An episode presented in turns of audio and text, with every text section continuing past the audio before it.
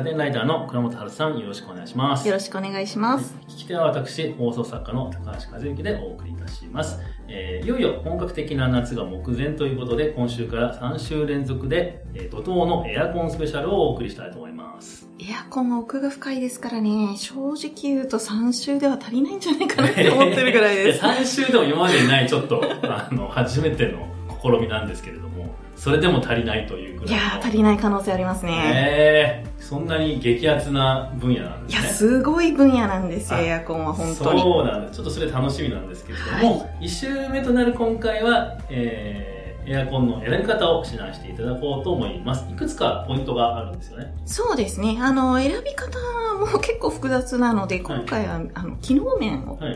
フィーチャーして、はいえー、3つポイントを挙げたいと思いますね。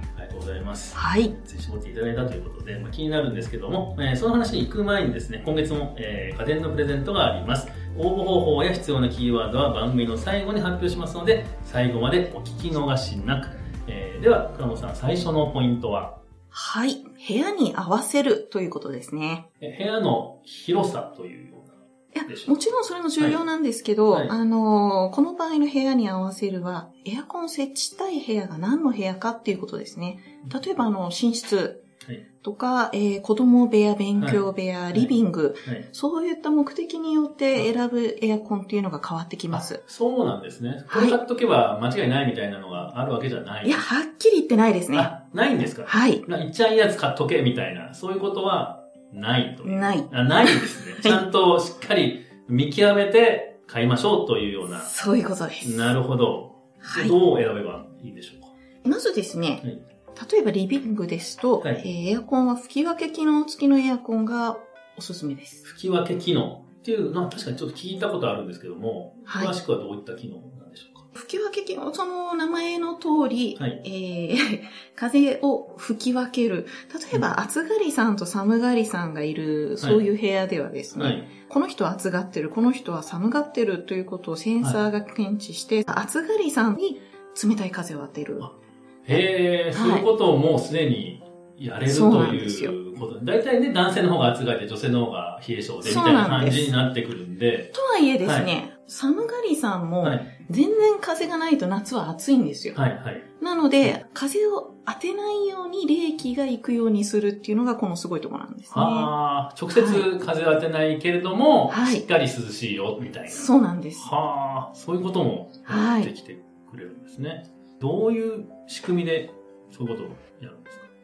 吹き分け機能で特にセンサーが充実しているのが、はい三菱さん、パナソニック、あとは日立さんなんですけれども、はい例えば、えー三菱さんだと、はい。体の中心部と手足の末端部の温度を測ってですね、は例えば手先が冷えてる人は寒がってる可能性が高い。い。なるほど。単に、そうお部屋の中の室温が、そう推測するわけじゃなく、そうなんですよの人の体のそうなんです。状態の、まあ、体温っていうのをはい検知して、この人は手先が冷たいから寒いなという。例えば体温だけだと、はいはいただ単にその人、あの、あそうですね。もともと体温高いかもし人とかいれない。ますよね。というこはとで、手先とか、うんあの、体の中心部の差を見るのが三菱ですね。ええそんな、ね、エアコンなんかちょっと上の方についてるのに、わかるんですね。逆に上の方だから、はいあの、カメラが部屋全体を見下ろせるんですね。俯瞰できるっていうんですか？なるほど、なるほど。ああいうな、いわゆるカメラでいう、なんかいう、なんだろう、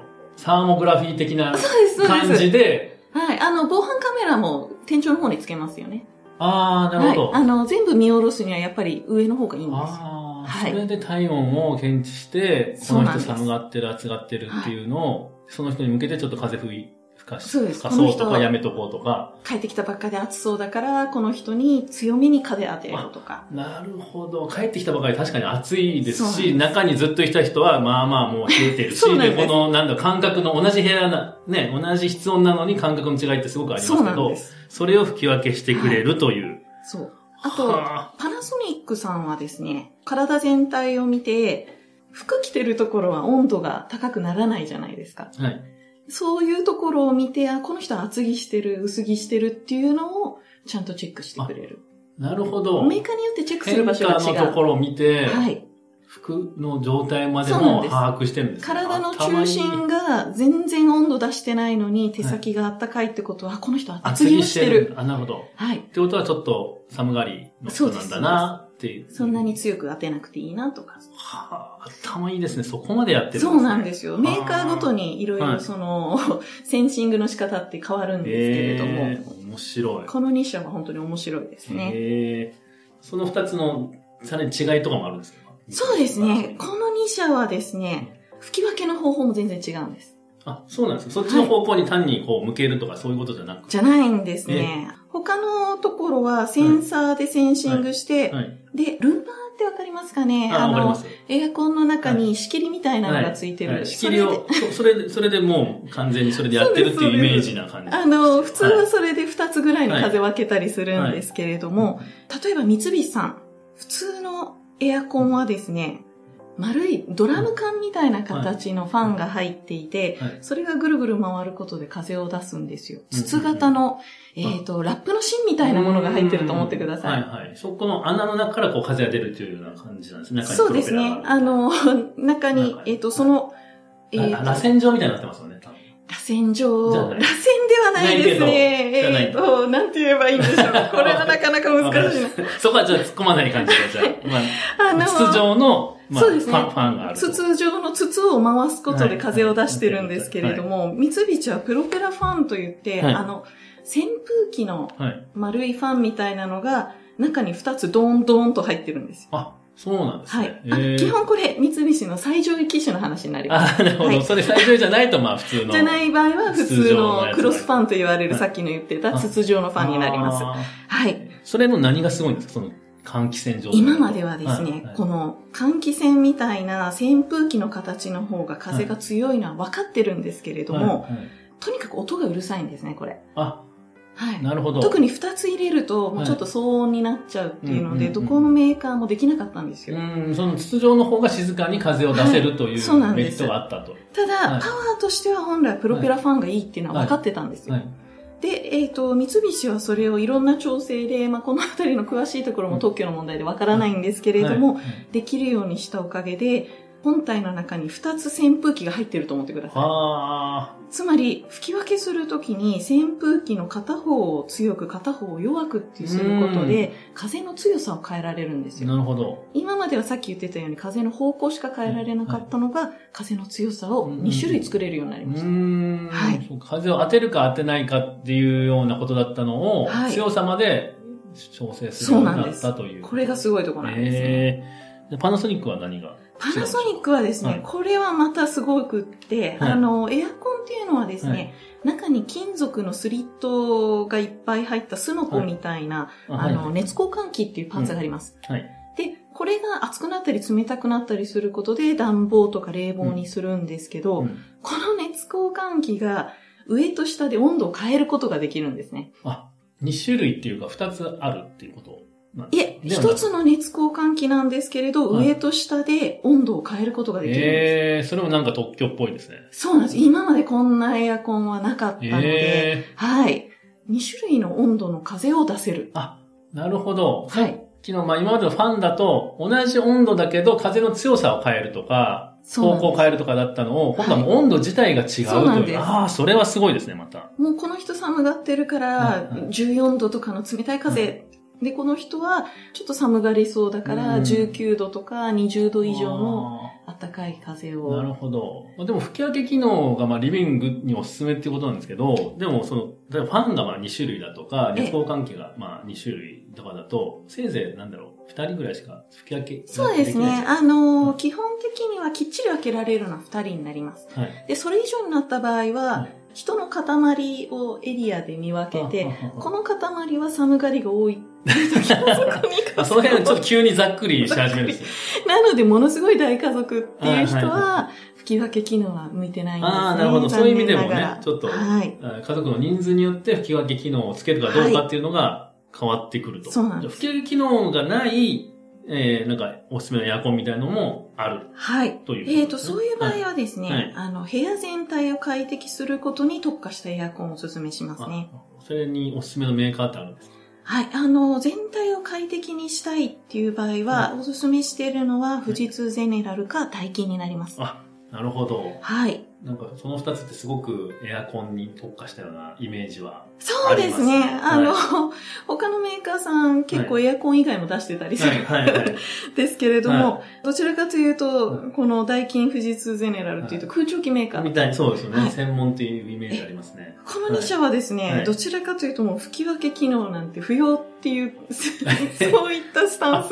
そうなんですね。なんで不要って言っちゃってるんですか、もう部屋全体を快適に、はいとにかく部屋全体を均一に快適にすれば、はい吹き分けなんていらんのじゃないかと。なるほど。男気を感じるなんか。そうなんですよ。豪快な。豪豪気な感じがしますね。そうなんですよ。なかなかそのポリシーを感じる、これはこれで。なるほど。もちろんですよ。はい他のメーカーも吹き分けもあるけれども、遠くの方まで均一にうん快適にしますよとは言ってるんですけれども、はいろいろ考え方の違いですね、このあたりは。でまあ、はい。大金富士通ゼネラルだともう全体を特化、全体快適にすることをそうですね特化。して。全開快適特化で。はいなるほど。はいあと、まあ、大家族の人とかは、まあ、リビングに、まあ、この2社がいいんじゃないかというような。もうね、あの、はい走り回るような子供がいても、どこ行ったって気持ちいいっていう。ああ、なるほど。そうですね。間違いない感じがしますね。じゃあ、寝室はじゃあどうすればはい、あの、寝室でおすすめしているのはですね、はいはい最近の高機能エアコンっていうのは空気清浄機能がはい。ついてるものが多いので、はい。そういった空気清浄機能とか、うんあとは睡眠補助機能があるエアコンをおすすめしてますね。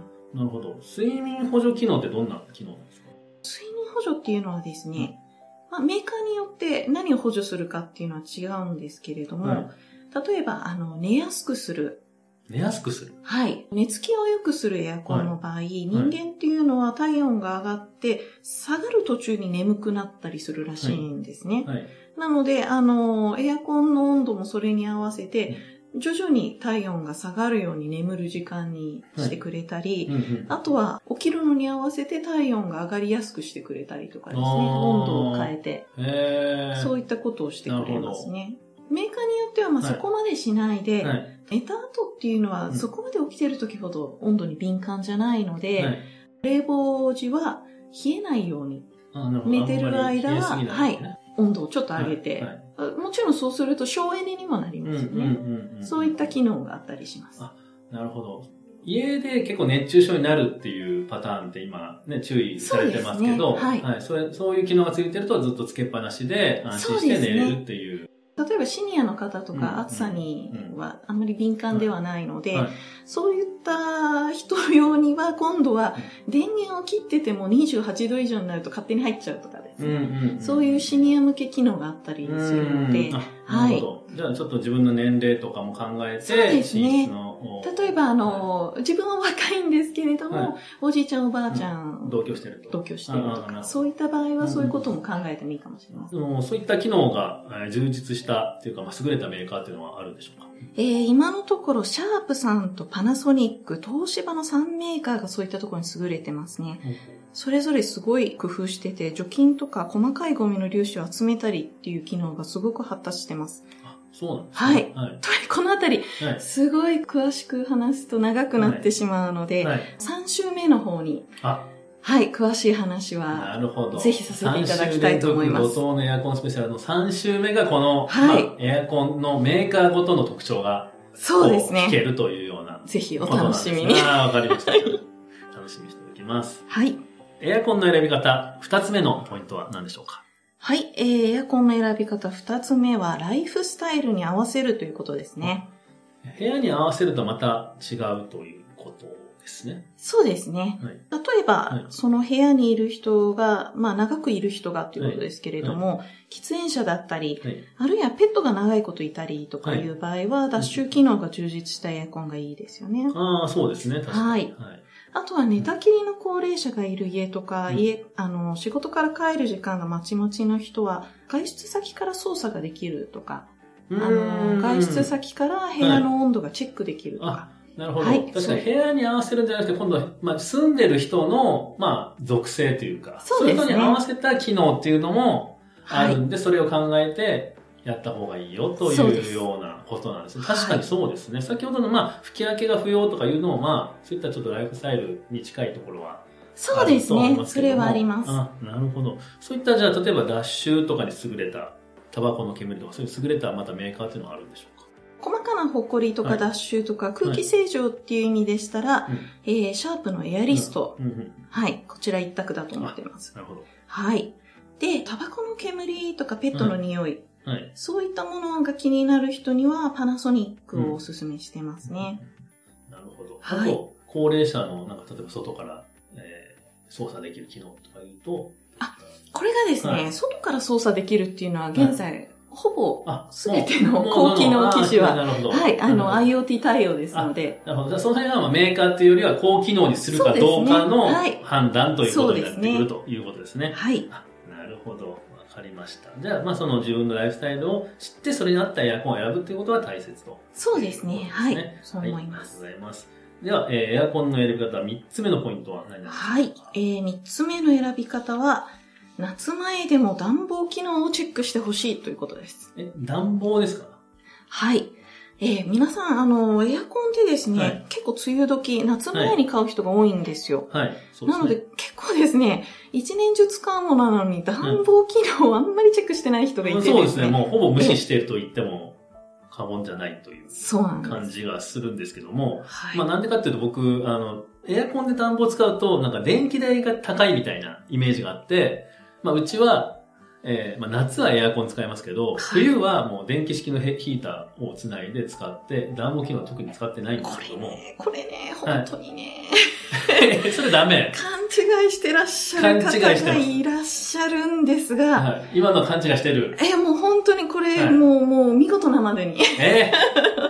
ー、なんか、その、暖、まあ、上にあるじゃないですか、エアコンって。暖房であったかいの出すと、上に行くし、なんか、その、なんだろうな、もったいないっていうか、下にあんまり来てないんじゃないのあったかいの。まずですね、はい。最近の最上位機種っていうのは、はいとにかく、あの、送風機能が優れてるので、はいまず足元から温めてくれます。なるほど。うち最上位じゃないから、やっぱり、やっぱりヒーターかな。なんならさっき言った吹き分け機能、い人を見つけて、まず人の足を床暖房のように温めてくれたりします。なるほど。あ、この人足冷えてんな、みたいなそうなんですよもう、冬の時も、そうです。もう、あ、足に追従して、足だけを床暖房のように温めてくれたりなるほ、ど。あの、吹き分けしない、さっき言ってたダイキンさんとか、はい富士通ゼネラルにしても、はい冬はとにかく床を温めることに特化するので、最初はう。んはい。その、上だけ温まるってことはまずなないいです。ですね。はい。そんなもう古い、そんな古い古いと。次にね。はい。はい、次。これが一番の話なんですけれども、はい今、あの、普通の人が手に入はいる暖房器具の中で一番熱効率がいいのがエアコンです。熱効率がいいってどういうことでしょえっ、と、要はは、どれぐらいのエネルギーでどれぐらいの暑さを出せるかみたういなものなんですけれども、はいまあ、これ電気使うか、うん。え例えばガスを使うか、はいはい。石油を使うかで、はいはいまあ、あの、石油の原油価格とかで、あの、値段的なことは、まあ、あの、そう。うかつに、この間ね、マイナスそうそうなんですよ。そうなんですよ。まあ、それ、その値段的なことは、そのはい。上下でははい。ちゃんとは比較はできないんですけれども、はい。エアコンっていうのは、暖かさっていうのをヒートポンプを利用して温めてるんですね。ヒートポンプ。はい。ヒートポンプっていうのは、えっ、と、空気を圧縮することで熱を作り出し、それをその、冷媒っていう、要は、なんていうんですか、む昔はフロンガスだったんですけれども、熱を送るような、あうん。の、空気の流れに乗せうんて、はい。暑さと冷たさを入れ替えることで、部屋の中を熱く、その分部屋の中の冷たさを外に出すっていう、熱だけをガンガン上げることうんで部屋を温めるわけじゃないので、とにかく熱効率がいい。なるほど。確かにストーブとか電気ヒーターは、とにかくあの空気とかを。温めてるだけ。温めるだけなんですよ。でもエアコンっていうのは冷たさを外に出すっていうもう一過程がある。入れ替えてるわけですね。はい。なるほど。あの、大体うん、電熱線の電気式ヒーターと比べると、うんうん7、8倍ぐらい熱効率がいいって言われてます。なるほど、はいそういう意味でも、例えば電気代、まあ単純には比べられないかもしれないですけど、まあ電気代をちょっと代金も安くなると。そうです。ね特に広い家とかだと全然変わってきます。エネルギー効率がいいってことは、まあ環境にもいいもちろんです。のではないかというようなことなんですね。はいはあ。なるほどね。じゃあちょっと僕も冬はぜひそうしてください使った方がいいという。熱効率云々っていうのはともかく、うんどれぐらいエコかっていうのは、うだいたい売り場に書いてあるので、あ、そうなんですね。そのあたりも今後詳しく 伝えたいと思います。ええなるほど。はい。では次にですね、い寒がりさんだったら絶対チェックしてほしいことっていうのが暖房ではあるんですけれども、これが霜取り機能なんですね。霜取り機能。はい。暖房の時って、まあもちろんなんですけど、室外がすごく寒いじゃないですか。はい。そうするとですね、室外機が、あの、凍っちゃうんですよ。はい。なるほど。あの、普通、はううちの周りは雪降らないから平気だわって思うかもしれませんけど、うんさっき言ったようにはい室内のはい冷気を外に出すので、はい室外機っていうのは室外の温度よりちょっと冷たくなると思ってください。うんそうするとですね、うんうんはい室外機が凍ったらもちろん、あの、暖房効率も悪くなるので、はい一定時間ごとにあの室外機を温めて霜を取るんですね。うーん、そういった機能が、どのエアコンにも基本的にはつはいいてる。といあの、安いエアコンにも暖房がついてるものはついてます。うんうんうん。はい。そうするとですね、は基本的に部屋の中温めるときって室外機を冷やさなきゃいけないはい。のに、はい。温まってるってことは、うん要は室内の暖房は一時切れてしまう。うん。はい。なので、暖房中級に3時間ぐらいつけてたら、10分ぐらい急激に部屋が冷たくなっちああ、ゃありますね。なんか急にエアコン止まったな、みたいな。う。そうなんですよ瞬。間ってそれありますが、あの、はい霜取り運転。あ、なるほど。一定時間ごとにそういうことをやってたんですね。そうなんです。気づかないうちに。はい。で、最新エアコンはですね、はいはいこの霜取りの時にはい。暖房が切れないようにしたりとか、はいはいあとは、あの、暖房が切れてもいいように空気を調整したり、あそういう機能がついてたりするんですよ。あなるほど。霜取りはやるんだけども、はいその切れてる間に急激に寒くなって、せないああ、しないようにちゃんとフォローしてくれてるというような機能があると。はい。特にこれ、パナソニックとかシャープとかは、はいはい特にここの辺り力入れてうますね。ーん。はい。寒がりさんだと確かにそれの機能は嬉しいかもしれないですね。そうなんです。結構このね、10分とはいえ、はい急激に部屋の温度が下がったりするので、はい。あの、寒がりさんには結構辛い。うーん。機能なるほどですね。はいそういったフォローがついてるエアコンって、ちょっとやっぱ値段がちょっと上がったりとかするんでしょうか？これね、いシリーズのモデルによるんですよ。パナソニックさん、結構あの、ベーシックな機種でもついてたりするんですけれども、室外機に蓄熱する、はい。そういった機能がついてるものだと、はい